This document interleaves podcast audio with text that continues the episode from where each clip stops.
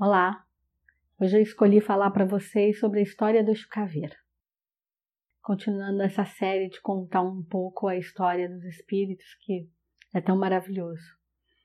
No outro vídeo sobre a história da Lebara Rosa Vermelha, eu expliquei isso no final para vocês.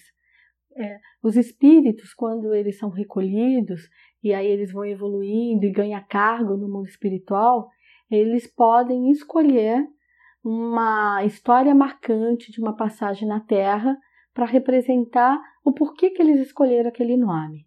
E hoje a gente vai conhecer por que, que o Exu Caveira escolheu esse pseudônimo para ele.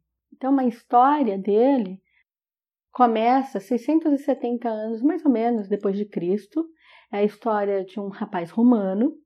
Ele vem de uma família de dois irmãos e o pai dele, quando nasce aquele menino, ele percebe a força, a energia que aquele ser traz para a terra e ele resolve batizá-lo com o nome de Próculo, que era em homenagem a um grande governante romano que o pai admirava demais. Então, com isso, ele rendeu essa homenagem. Próculo, ele sendo o filho mais novo desses dessa família de dois rapazes, e a diferença de idade assim não era nem tão grande, mas no, ao longo do tempo ele vai se destacando desse irmão, mas sempre os dois muito próximos ali, um ao lado do outro. Quando ele era adolescente, ele resolve a, entrar para o exército de Roma, fazer parte do exército de Roma. E aquilo foi a alegria do pai. E o irmão nunca ligou para isso, nunca quis, mas como o mais novo foi e era muito ligado a ele, e aí esse mais novo sempre fica ali contando para ele quando volta das guerras e tentando convencer: não venha, meu irmão, entre para o exército também, a gente vai fazer várias histórias juntos e tudo. E com isso, esse irmão se rende e vai seguir também esse caminho de batalhas. E ali os dois vão, vão pelo mundo batalhando em nome de Roma e Próculo sempre se destacando. Logo ele começa a alcançar é, patentes dentro desse exército e com isso ele se torna um graduado muito importante. E ele era muito importante por quê? Porque ele era muito valente, muito austero, mas ao mesmo tempo ele era muito protetor com seus comandados. E ele não abria mão das suas é, dos seus projetos, ele era muito articulado, era aquele cara que estava sempre com o um olhar na frente e criava, ele que criava todos como que ia ser a batalha e ali todo o movimento. E cada vez ele ganhando mais nome dentro do Senado de Roma, dentro dos palácios de Roma, e crescendo e virando queridinho. E ele vinha dessa família que era uma família humilde, e ele era ambicioso e ele queria ter poder. Mas ele não queria ter poder, não era uma ambição desenfreada, ele queria ter por, por conquista mesmo. Ter orgulho de falar isso, eu pude dar uma vida melhor para os meus pais, foi com as minhas conquistas e tudo. Ele jamais era desonesto. Aliás, uma das marcas que ele tinha era a honestidade que ele, que ele trazia. Essa era a marca maior dele. Não bastava a valentia somente. E um dia, numa dessas batalhas no Egito, ele vendo, é, caminhando à beirada do rio Nilo, ele viu uma bela moça. E ali, pronto, ele se apaixona perdidamente, mas ele sabia que essa moça vinha de uma família melhor, então que ele tinha que ter bens, né, um bom dote, ter nome, para poder pedir essa moça em casamento. E assim ele faz. Todas as conquistas, todas as premiações que ele ganha, ele pegava e transformava tudo em terra. E foi transformando tudo ali ao longo do rio Nilo, porque ele se apaixonou pelo Egito e ele sabia que era no Egito que ele queria formar essa família dele. Foi comprando terra, foi comprando terra, quando ele viu, ele já tinha um vilarejo. Ele, ele trouxe os pais, a família de Roma, e instalou nesse, nesse novo vilarejo. E ali ele sempre falando dos projetos dele para esse irmão, e os, os, os companheiros dele de guerra, de batalha, sempre alertando: Proco, cuidado com teu irmão. Eu vejo o amor. E quando falasse desse irmão, ele ficava louco. Podia ser o cara que ele mais amasse, que era o melhor amigo, mas não falasse desse irmão. Esse irmão, ele dava, era a vida e a morte para ele, e sendo que ele também prometeu para esse pai, porque só existiam eles dois, que ele levaria esse irmão para a batalha, apesar dele ser o mais novo, mas que ele protegeria esse irmão para sempre na vida dele. E sempre ele repetia isso para o pai dele, que o pai dele ficasse descansado, que ele sempre daria a vida por esse irmão.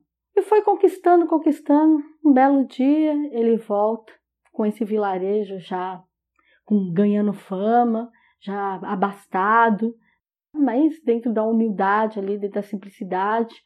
E ele faz o projeto e fala: olha, agora que eu já tenho um bom nome, eu já tenho um bom dote, eu já sou dono de um, uma boa vila, eu vou pedir a mão dela em casamento. Isso conversando com o irmão. E o irmão falou: Ah, eu acho que é o momento? Não, é o momento sim. E mandou preparar essa festa de noivado e tudo. Às vésperas desse noivado, ele é convocado por Roma e, e exigem que ele vá comandar uma nova batalha. E ele tenta ali dissuadir, pedir, fala que é a véspera do noivado dele, mas fala que não, que é importante. E nessa fase, eles não podiam. Imagina que ia negar uma ordem de um grande comandante de Roma, de um imperador. Nunca. Tinha que ir.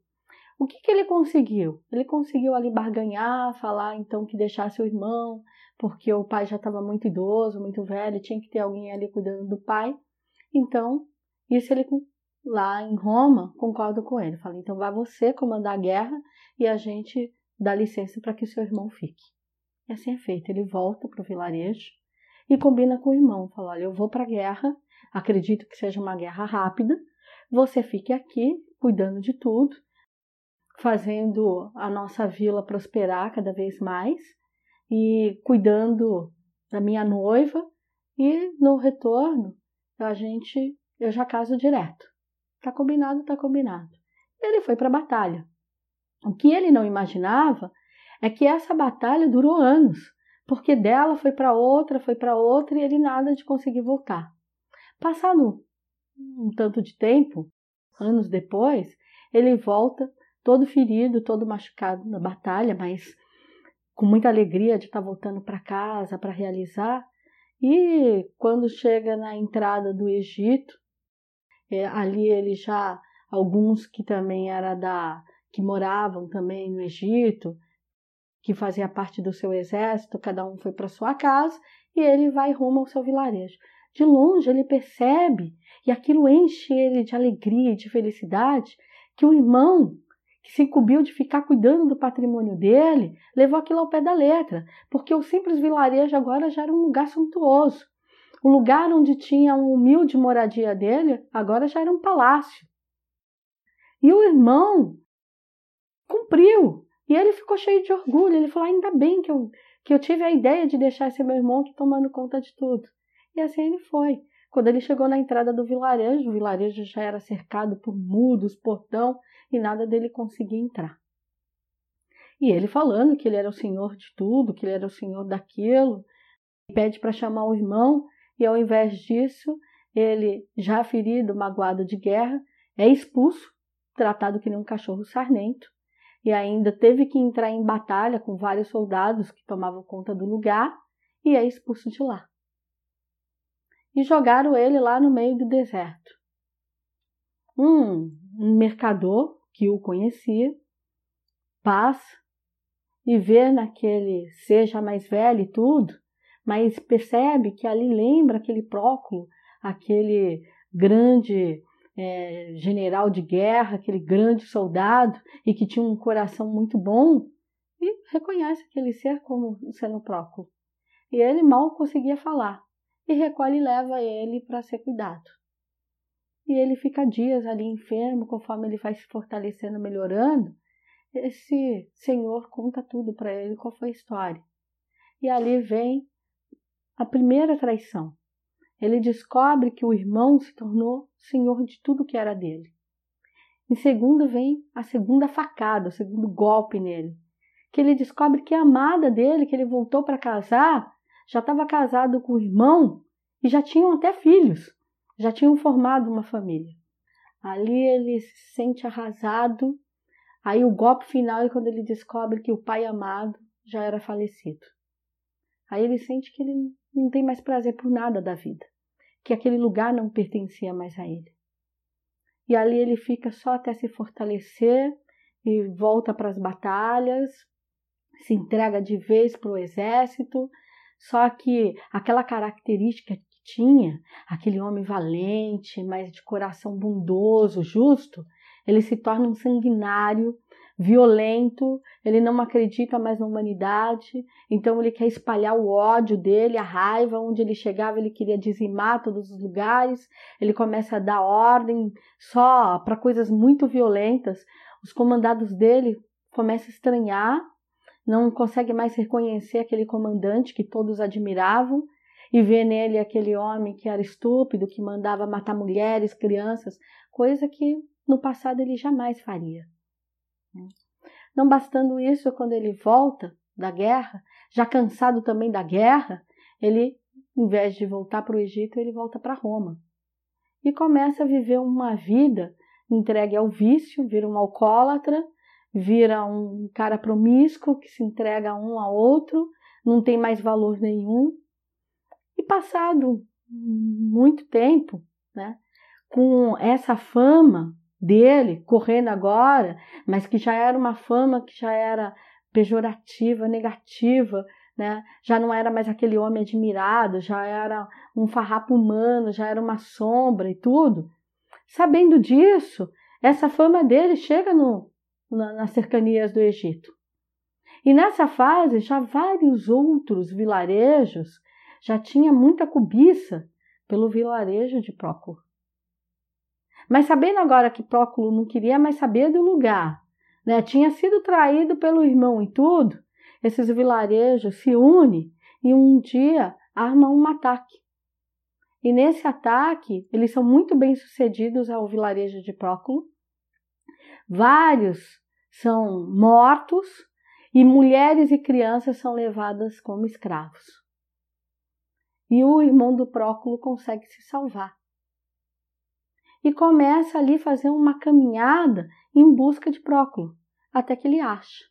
E lá ele pede perdão para esse irmão, dentro de uma, uma taverna, né, dentro de um lugar desse, e ele pede perdão e conta tudo o que aconteceu e pede que esse irmão ajude ele a trazer a mulher e os filhos dele de volta que foram levados como escravos.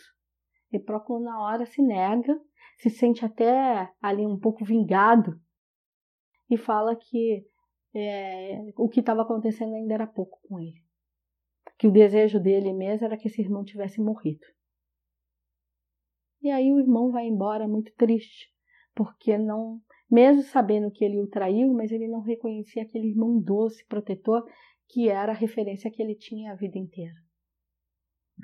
Passados uns dias, Próculo começa a sempre vir na cabeça dele a imagem do pai, e a promessa que ele fez ao pai que não importava o que acontecesse na vida, ele sempre estaria ali, sempre protegeria esse irmão. E essa promessa começa a resvalar muito forte dentro dele.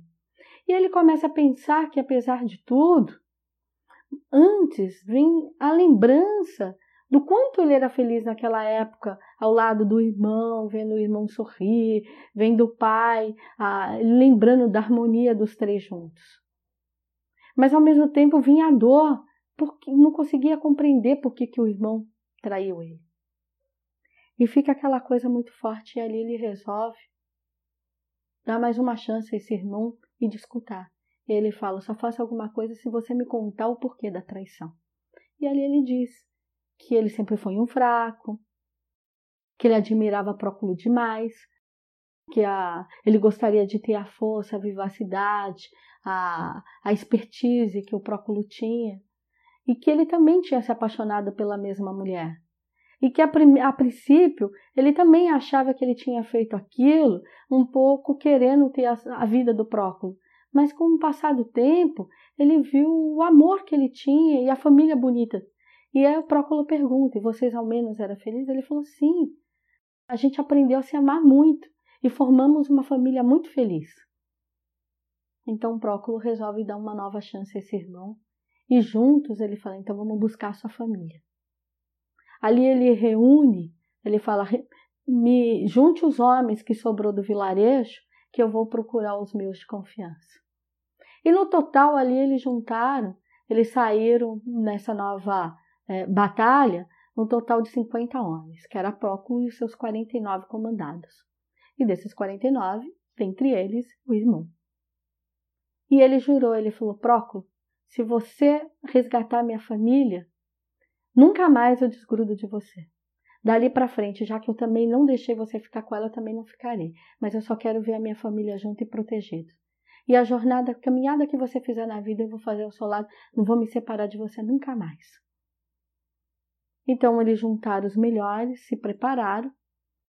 E no melhor momento, os vilarejos achando que estava tudo perdido para eles, que para eles do, da, da, família do Próculo.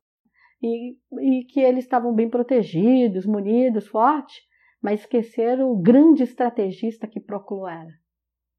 E assim foi. Um dia eles invadiram o vilarejo e conseguiram resgatar e libertar não só a família de Próculo, como todos os outros que estavam ali como escravos. E a partir desse momento, Próculo achou sentido para a vida. Ele pensou: eu sempre guerriei por conquista, ou eu sempre guerriei para aprisionar alguém.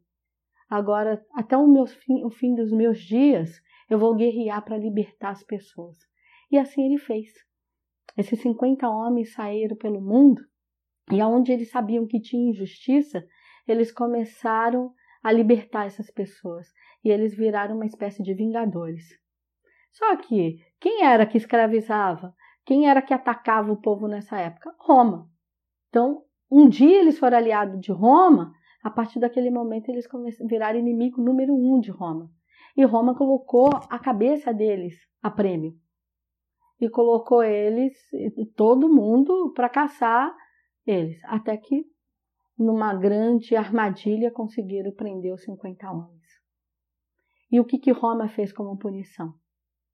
Mandou trazer todos, depois escalpelaram eles todinho, até ficar somente os ossos, e penduraram eles, ainda em vida dessa forma, na entrada de Roma, para que todo mundo lembrasse, olhasse aquilo e tivesse a lição de jamais desafiar Roma. Se Roma conseguiu fazer aquilo com o grande Próculo e seu grande exército, o grande exército no sentido de força, não de quantidade de homens, porque eles eram um exército inteiro diante da habilidade que eles tinham, imagine o que faria com qualquer outro. Então ali Roma deixou esse recado. O que, que acontece daí para frente? Passado, esse espírito desencarna ele vai servir o plano de Eleg e trabalha ali dentro de várias falanges. Depois ele vira um representante do próprio Eleg, ele começa a servir incorporando na terra e vindo na terra representando Eleg, até um determinado dia que Eleg chama e diz para ele: Olha, você mostrou o seu valor dentro do meu plano e eu quero dar o direito que você comece uma nova falange. Uma falange que você vai representar, criada por você. Então eu deixo a seu cargo que falange será essa e que nome que você quer que essa falange tenha. E ele pensou, pensou e foi pensar em todas as vidas que ele tinha e lembrou que a vida que ele mais achou emblemática, que ele queria representar na Terra mesmo, era essa. Essa na qual ele foi próculo. E ali ele deu o nome de Exu Caveira, porque ele lembrou que foi isso. Que a, a imagem que ele lembrava da morte dele foi Roma transformando ele numa caveira. E assim nasce a falange dos caveiras. E ele disse para Eleg: Eu só aceito essa falange, se o Senhor me der o direito, eu sei que aqui a gente só pode ter 21 espíritos caminhando, as falanges são feitas por 21 espíritos. Mas se o Senhor me der direito, Aí eu trazer os meus 49 espíritos, que eu sei que eles já estão todos desencarnados, para fazer essa caminhada dessa falange comigo. E ali eles ficaram e foram pensando como era que faria, porque se ele abrisse mão para um, teria que abrir mão para outro. Ele falou: já sei. Então, em vez de ser uma falange única, vamos criar todas as falanges que vão comandar a morte e as grandes batalhas que levam à morte. Então, criou a falange dos caveiras, que são todos interligados, mas sem precisar estar as 49 almas ao mesmo tempo no mesmo lugar. Então, uma falange do caveira é conhecido como a falange das 49 mortes. São as 49 almas que caminham com ele. Então, dentre eles, vocês devem conhecer vários. Aí tem o Eixo Caveira, que é ele, o irmão dele, que caminhou na terra e caminha com ele, que é o Tata Caveira das Almas. Aí tem João Caveira, Caveirinha, Morcego, Pântano, Sete Catatumbas. Mas não tem só os que representam as energias masculinas. Tem os que representam a energia feminina, porque dentre essas almas, como eu sempre digo para vocês, o espírito não tem sexo. Eles podem vir na Terra uma hora num corpo masculino, outra hora no corpo feminino. E tem alguns que na hora que foram chamados falaram, ah, peraí, mas eu tive uma passagem que para mim também está muito ligada ao que a gente vai fazer aqui, mas que em vez de estar tá ligada a essa fase, próculo que a gente caminhou junto, eu quero uma outra, mas que a gente vai continuar na mesma linhagem. E lá nessa vida, eu tinha uma forma feminina, então eu quero representar na Terra a forma feminina. Então ali tem Maria Mulambo, tem Dama da Noite, tem Lembara dos Pântanos, tem Zumira, tem Rosa Caveira das Almas, então tem Maria Caveira, tem diversos. Então, um dia a gente pode até fazer um vídeo falando essa falange completa das almas, só para ver a beleza disso. Então, quando a gente vê esses nomes que os Exus as Lebaras usam, é um pseudônimo. É um pseudônimo escolhido por eles, representando a, a vida que eles acham que faz jus à falange que eles trabalham hoje em dia, ou um nome dado por alguém que ascensionou eles, que ofereceu isso, mas que também tem que fazer uma ligação com essa falange que eles escolheram. No, começamos essa série da histórias de Exu e Lebara, e olha que, que coincidência não existe, né? Mas que coisa linda. No outro eu falei sobre a Lebara Rosa Vermelha, e ela era uma egípcia que foi morar em Roma. E agora a gente está contando de um romano que foi morar no Egito. Só para ver as andanças da vida e como as coisas vão se cruzando. E que o mundo realmente é pequeno, né? E o que importa são as nossas caminhadas e as parcerias que a gente vai fazer na vida. Espero que vocês tenham gostado e daqui para frente, tenho certeza muitos que não conheciam a história do Eixo Caveira vai é, ter esse olhar mais de amor e de simpatia e ver que mesmo nos nossos erros a gente pode enobrecer e crescer, porque erro é enquanto a gente está lutando contra a nossa história e, é, e é, o certo é quando a gente está fazendo em cima da nossa história. E se a gente faz em cima da nossa história, naturalmente a gente vai deixar um legado. Muito axé.